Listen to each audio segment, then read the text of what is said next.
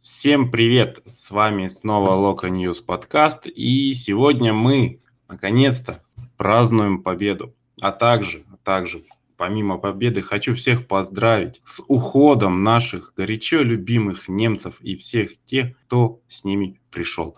Это было незабываемо, скажем так. Сегодня со мной говорить о локомотиве будет Виталя. Виталя, привет. Привет, Александр.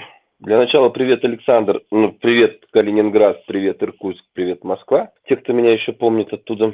Ну и на самом деле, я бы что хотел в первую очередь отметить, что когда я смотрел этот локомотивовский первый тайм, а, да и второй с а, торпедой, или с торпедо, я думал только об одном. Что мне сейчас напоминает локомотив? То ли это каждый Макеев у нас агроном, то ли это каждый момент с Текнезяном, я жду, что он что-нибудь сотворит на своих финтах и упадет. Слава богу, он этого сегодня не сделал, но это сделал Педриньо. Ну, или это что-то будет такое прям неожиданное. Так вот, Саша, мой первый вопрос к тебе. Что для тебя локомотив против торпеда без немцев? Я так глубоко, конечно, не, не загадывал, не задумывался, но когда поставили Федорова, для меня локомотив при Федорове это в первую очередь Казанка, потому что при Федорове Казанка играла примерно так же, как локомотив весь матч. То есть он подбирает состав, а как они будут играть, в принципе, непонятно. Ну, собственно, так блекло и в целом без зуба и выглядела Казанка при Федорове. Собственно, почему ее и закрыли, потому что смотреть это было, ну, просто невозможно. Вот. И этот локомотив, он был, ну, примерно таким же. В особенности первый тайм, и это было страшно, это было жутко, и я... То есть у меня было вообще четкое впечатление, что торпеда – это дно. Их обыгрывают все, и обыгрывать локомотив их должен был абсолютно в любом состоянии. А когда я увидел, как играет локомотив в первом тайме, я понял, что мы-то, в принципе, на равных. А в начале первого тайма даже они казались получше. Ну да, наверное, они казались получше. При этом э, весь первый тайм я тебе писал о том, что меня пугает э, господин Баринов, который раз за разом отдавал классные пасы господину, уж не помню, нашему игроку из Урала. Я их уже с трудом запоминаю и вспомнить не могу. Как зовут нашего игрока с Урала? Раконят? Ну, почти. А, Кузьмичев. Вот когда он отдавал пасы Кузьмичеву, и Кузьмичев то не успевал к мячу, то эти мячи для него как-то приходили не с той стороны, не под ту ногу, и на наши ворот надвигалась неожиданная атака. Для меня Баринов это был просто убойный человек, который мог привести как минимум раза два. И это те негативные моменты, которые я запомнил по первому тайму. Что у тебя было с негативными моментами? Давай по первому тайму все-таки пробежимся еще раз. Что ты помнишь негативного, кроме плохой игры Локомотива? Да, что можно еще к этому добавить, чтобы опустить его вообще на дно и положить рядом с торпедо?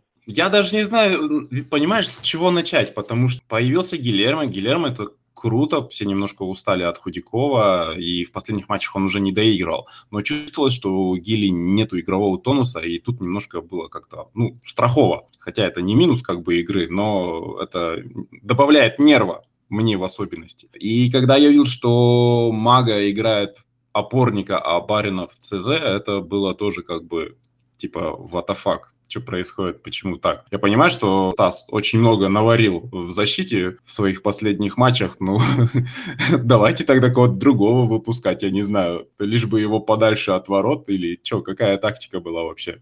Товарищ Куликов, я не понимаю, как он играет, во что он играет, и вообще какой профиль у него вот в полузащите. Я не понимаю, что он, его функционал, что он может, что он должен, какие перед ним задачи стоят. Мне кажется, это просто минус игрок, ну, практически. И дико бесил Камано.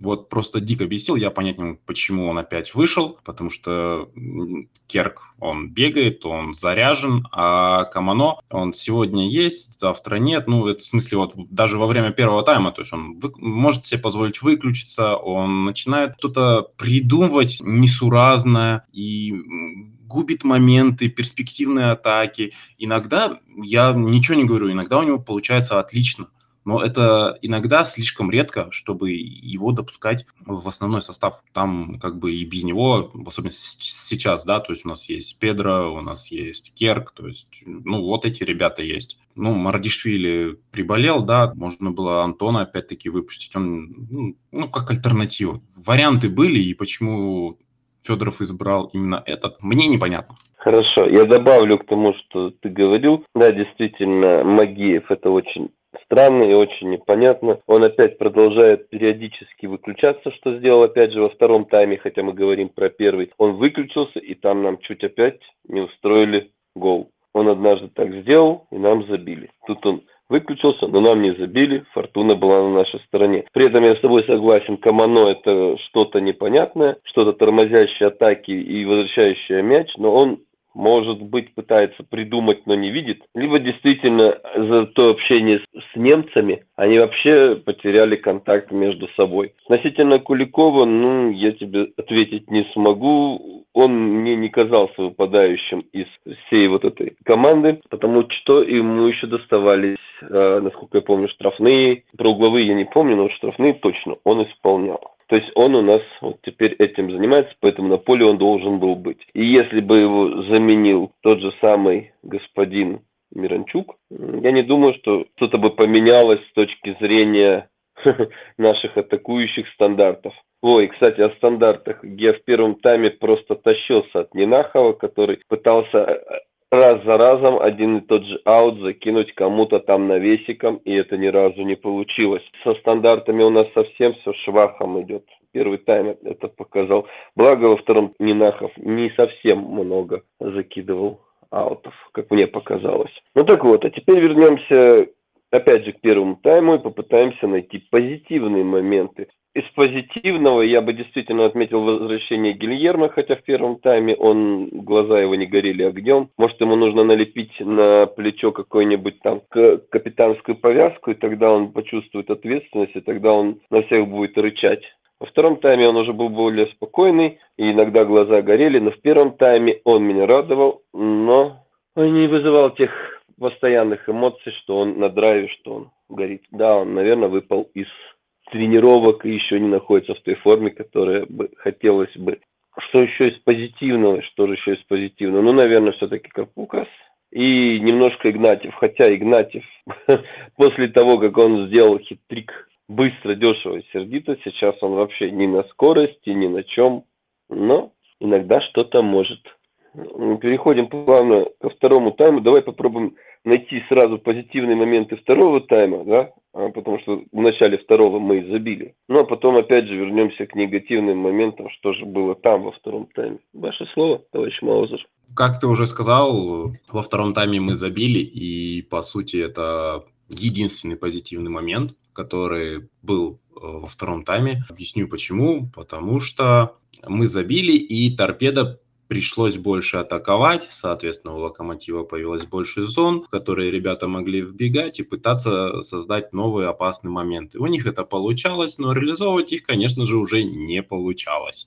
Но если бы не, не случился этот быстрый гол да, во втором тайме, то не было бы и этой игры, и это было бы прямое продолжение первого тайма, скучное, убогое, беззубое, и вообще по первому тайму мне казалось, что матч вообще ничейный, абсолютно. И непонятно было за счет чего, за счет чего вообще а, планируется победить по крайней мере, у Локомотива. Во втором тайме вот благодаря проходу Карпукаса и голевой передаче Игнатьева, которую он, наверное, сам себе не сможет объяснить, как он сделал, но он ее сделал, и Карпукас забил свой первый гол в профессиональной карьере, вот именно на таком уровне, без этого гола ничего бы не было. Даже с учетом того, что у нас все равно потом стали проколы, да, появляться, ну, это ладно. Гол – это единственный позитив, все. Больше, больше ничего такого не было. Остальное – это следствие этого момента.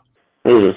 Ну, значит, голу опять вернемся. Ты запомнил, да, что это была трехходовка? Закидка от Гили, Карпукас пробежал, Карпукас отдал, Игнатьев ковырнул, Карпукас забил. Вот весь локомотив сейчас, да, непонятная какая атака, она ничего не предвещала, но мы забили, да. Я, я, я сидел и смотрел, когда забивали, я, я даже не радовался, я даже не понял, что произошло. Так неожиданно и так непонятно иногда локомотив может поступать, да. Из позитивного я бы еще отметил, что во втором тайме Баринов перестал ошибаться. Один момент был, когда он опять решил подставить нашего защитника из Урала. Опять забыл я этого раконьяца, ну и ладно. Баринов перестал ошибаться, а потом, наверное, все-таки за то время, пока немцы у нас были, они так и не смогли физическую форму нам поднять на нужный уровень, и поэтому наше атакующее звено Карпукас был заменен, его помощник был заменен, и вышли две звезды, которые, наверное, по моим ощущениям, сейчас не могут находиться вдвоем на одном поле, потому что они друг друга не чувствуют. Это показал момент, когда они вдвоем оказались в одном месте, рядом с мячом, перед воротами Бабурина. К негативным моментам сейчас вернемся. Опять же, негативные моменты – это Макгеев. Что ж такое-то с ним происходит? Почему он выключается из игры, я не понимаю. Да, он показывал, что ему нужна замена выключаться, когда мяч все-таки у нас в углу и они атакуют, я, я не понимаю. Он уже один раз так выключился, и он у меня в этот, в этот раз опять получил большой минус. Как готовится команда выходить на это поле, я тоже не понимаю. Почему Педрини начинает такую красивую атаку, так красиво бежит, почему он неожиданно подскальзывается и падает. Ну, блин, это что, опять локомотив? Ой, я вспомнил, кстати, еще одну, еще одну ассоциацию с нынешним локомотивом. В один момент у нас там кто-то упал, и к нему побежал наш медицинский персонал. Вот этот медицинский персонал мне очень напоминал локомотив нынешний. То есть непонятный большой человек пытается быстро бежать к, трав- травмированному игроку, чтобы помочь ему. Вообще не вяжется ни с чем. Просто безумие. Вот, это из негативного последний негативный момент, который я для себя отметил, это то, что мне весь тайм рассказывали, даже два тайма повторяли, что торпеда это самая возрастная команда. И эта возрастная команда в конце имела несколько шансов, чтобы нам засунуть. Тот же самый Смольников. Было бы у него с техникой чуть-чуть получше, мы бы хапнули. Еще несколько моментов. И эта возрастная команда рвет молодых, перспективных игроков сборной. Ну как это так? непонятно. Я не знаю, сможет ли Федоров или следующий тренер что-то изменить в ближайшие моменты. То есть нам нужно опять зимняя пауза, чтобы что-то сделать с командой. Она вся какая-то несуразная, как бегущий павшему игроку э, медперсонал локомотива. Вот так. Я тебе хочу просто напомнить момент про Педро и Миранчука, что в Кубке они Миранчук ассистировал Педро три раза, поэтому связь-то у них, наверное, какая-то есть. Но, наверное, не вошли в матч. Я, во-первых, не понял, почему ребят, которые сделали этот гол, заменили. Вообще, с чем это связано, особенности Карпукас. То есть выбирайте смело Куликова, Макеева, там, как бы вообще не, не проблема, не вопрос. Но убирать Карпукаса это, это что-то с чем-то. Это было как-то неожиданно, скажем прямо. Вот. Почему эта возрастная команда имела все шансы отыграться? Ну, потому что наши непонятно как готовятся. Ребята постоянно падали, скользили, соответственно, появлялись моменты у соперника тот же вот Стас, да, там опять что-то с ним случилось, опять он выключился. Это опять момент. Баринов пас отдал Кузьмичеву, и он не смог его как бы обработать. Еще один момент. Ну, я тут не, не готов кого-то прям кого-то выгораживать, но тут либо Кузьмичев был совершенно не готов, что ему пас пойдет, либо Баринов не так дал. Вот, вот тут как бы два варианта, и оба они, в принципе, рабочие, потому что, ну, это наши ребята, они такие, тут все можно ожидать. Как-то так складывается. И да, действительно, нам, ну, я очень-очень надеюсь, что Федоров это не постоянное решение. во-первых, его привел Леонченко. Кстати, он его на должность селекционера. Во-вторых, он когда стал тренером Казанки, он себя совершенно дискредитировал как тренер, и поэтому такого тренера главной команде Локомотива я бы не хотел. Я жду, что там в ближайшую неделю, ну, ну надеюсь, неделю, да, как бы решится вариант кто будет главным тренером. Кстати, как давай обсудим, а кто же будет главным тренером? Все-таки Галактионов или, или нет? И что ты вообще о нем знаешь? Ну, подходит он нам, не подходит? Что проповедует? Ты за матчами Нижнего наследил, смотрел? Да, начнем с того, что так же, как и многие, я перед тем, как выбирать тренера, я думал, все-таки, что нам нужно. Нужен ли нам какой-то вариант, который сейчас вот прям встанет у руля и будет э, пытаться выровнять ситуацию. Либо нам нужен был промежуточный вариант, а потом, когда будет перерыв на паузу, новый тренер, который будет ставить игру. Я бы подошел все-таки к этому варианту со своей традиционной старостью. Э, я бы поставил Палыча до зимы, чтобы Палыч там порулил, а зимой уже привел бы другого тренера. Но не обязательно Галактионова. То есть варианты там можно было поискать. Точно не Федоров, потому что, кстати, Саш, посмотри, на спорте сейчас выложили информацию про него. Он играл, оказывается, еще при Курбане Бикевич, в том самом Рубине. Правда, когда стал чемпионом Рубин, он сидел на лавке. Но он после этого тренировал даже, по-моему, ташкентский локомотив и что-то там с ним выиграл. То есть человек не, дали, не такой уж и не тренер, прямо скажем. Он мог тренировать, мог тащить команду. Это о нем. Но я не знаю, насколько Галактионов нам подходит. Это тоже такой непонятный вариант. То есть э, схватиться за кого-то, чтобы сейчас э, лишь бы, лишь бы. В этом смысле я сейчас в голове прогоняю подкаст Тима в котором он говорил, что Галактионов не работает так, как хотим мы сейчас. Он будет играть свою игру, не смотреть ни на что, и, и результаты придут не сразу. Он выстраивает команду очень долго, а нам сейчас не нужно построение команды, нам, нам нужно затыкание дыр, чтобы вылезти из зоны вылета, а потом уже заниматься построением новой команды, то есть зимой. А то мы можем оказаться в том же месте, где и Слуцкий, и не вылезти оттуда в течение нескольких лет. А это значит потеря финансирования и тому подобное. Поэтому мой вариант был Палыч до зимы. А зимой, наверное, другой тренер. Мож, можно было, конечно, рассматривать и такой вариант, что Палыч рядом с этим тренером и все время подсказывает, но Палыч такое не принимает. Он либо на коне, либо в стороне он не может быть помощником. Ну, вот как-то так. Я тебе хочу отметить следующее. Давай, ты будешь рассказывать потом про тренера и что ты думаешь, а я вот подведу итог со своей стороны. По мне лучший в игре был э, господин Гильермо, потому что я почувствовал спокойствие за наши ворота. Даже несмотря на то, что вот те там забили, мы могли с таким же успехом пропустить. Но Гиля не дал этого сделать. Поэтому для меня в этой игре лучший. А, во-первых, по тренеру. По тренеру, мне кажется, да, нам нужна какая-то переходная фигура, но я не согласен, что это Палыч. Потому что Палыч это, извините меня, ты его назначишь, захочешь до зимы, а потом попробуй-ка его уволь или там попроси. То есть это нужно все сразу на берегу обговаривать, оговаривать, и я не уверен, что он на это согласится, потому что, ну, как бы у него есть такая мечта, желание как бы превзойти Бескова именно в плане выиграть трофей уже, ну, в солидном возрасте, и он как бы сейчас хотел бы это сделать, соответственно, ему нужен какой-нибудь Кубок России, например. И я не думаю, что он с этим не справится, тем более, что сейчас есть как бы право на ошибку. Вот. Касательно Галактионова, я подкаст Тима не смотрел, он... я думаю, что Галактионов – это примерный типаж тренера, который подошел бы Локомотиву только с тем условием, что не нужно долго строить игру, потому что Галактионов отлично строит игру с молодыми игроками. Отлично, у нас Локомотив одна из самых молодых команд лиги. Все в этом плане супер.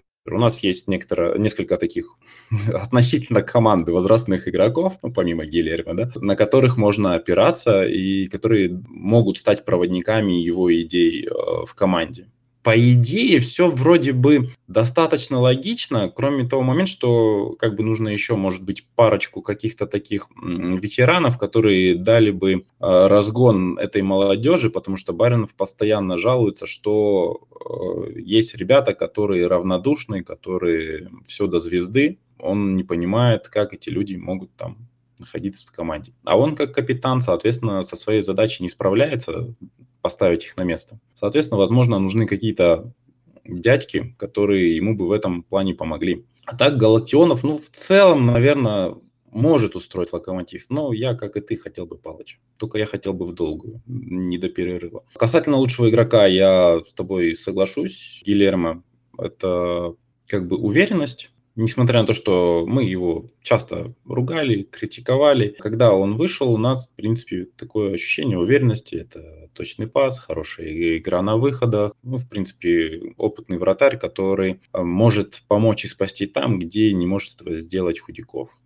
Возможно, у нас какое-то чувство ностальгии сейчас застилает нам глаза и не дает как-то Худякова получше оценить. Но такого восприятия болельщика, и я считаю, что Гилермо – это хорошо. Как раз скоро матч на Кубок да, России, и надеюсь, он там тоже появится. Ну и что? Мы подводим наши итоги. Немцы ушли, мы победили, с новым тренером ничего не понятно. Кстати, по поводу нового тренера я тебе также вот я чате Тима я слушал, и он обратился к подкасту, который там на YouTube мелькает, там, где то ли еще при, когда Киржаков был в Нижнем, а Галактионов там выступал на подкасте. Ну, ты послушай, короче, Тима, и там про этот подкаст помнишь. И вот там как раз-таки Галактионов рассказывает про то, как он строит команду, еще не соотносясь с Нижним. И поэтому ему нужно на долгосрочную перспективу команду отдавать. Он, даже если это молодые, все равно он будет играть от себя. А от себя это не обязательно результат. Ну, так как он делал с молодежкой. В принципе, как я и говорил, а, какой локомотив, такой и подкаст. Мы долго отдыхали, не совсем настроены на то, чтобы говорить умные вещи и смотреть вдаль. Поэтому вот такая попытка реанимировать.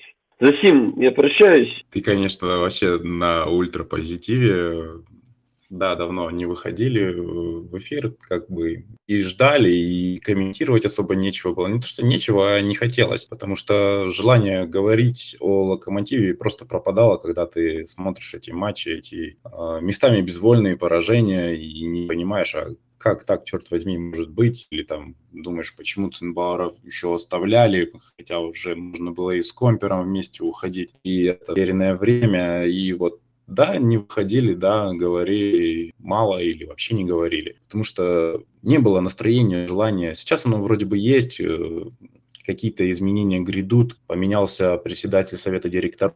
Я понимаю, что на горных это как бы та фигура, неоднозначная фигура в связи с вот этим вот скандалом на Олимпийских играх, допинг, все дела. Но при этом у него богатый опыт в управлении, он в Московской Федерации футбола работал, да, тот же Тим его и нахваливал, хотя он с ним лично не работал, как я понял, но все, кто с ним работали, о нем очень высокого мнения, и он, несмотря на свои позиции, он и ходил и на детский футбол, и на юношеский, то есть очень внимательно следит, вникает и понимает. Собственно, и Чертанова было создано при нем. Как тому... Чертанова – это именно то, что я хотел сказать, правильно. Че-че-че? Я говорю, Чертанова, это как раз то, о чем мы хотели, ну, о том, что, что говорят сейчас про него. Но при этом мы не забываем про господина Ларина, который, которого посадили на три года, который тоже мог прийти в локомотив, да. Ларин, который деньги, которые к нему поступали, отправлялся на Чертанова, все равно посадили на три года. Ну так. Посадить-то посадили, а насколько все эти моменты как бы реально адекватные, ну, ну мы тоже не можем знать.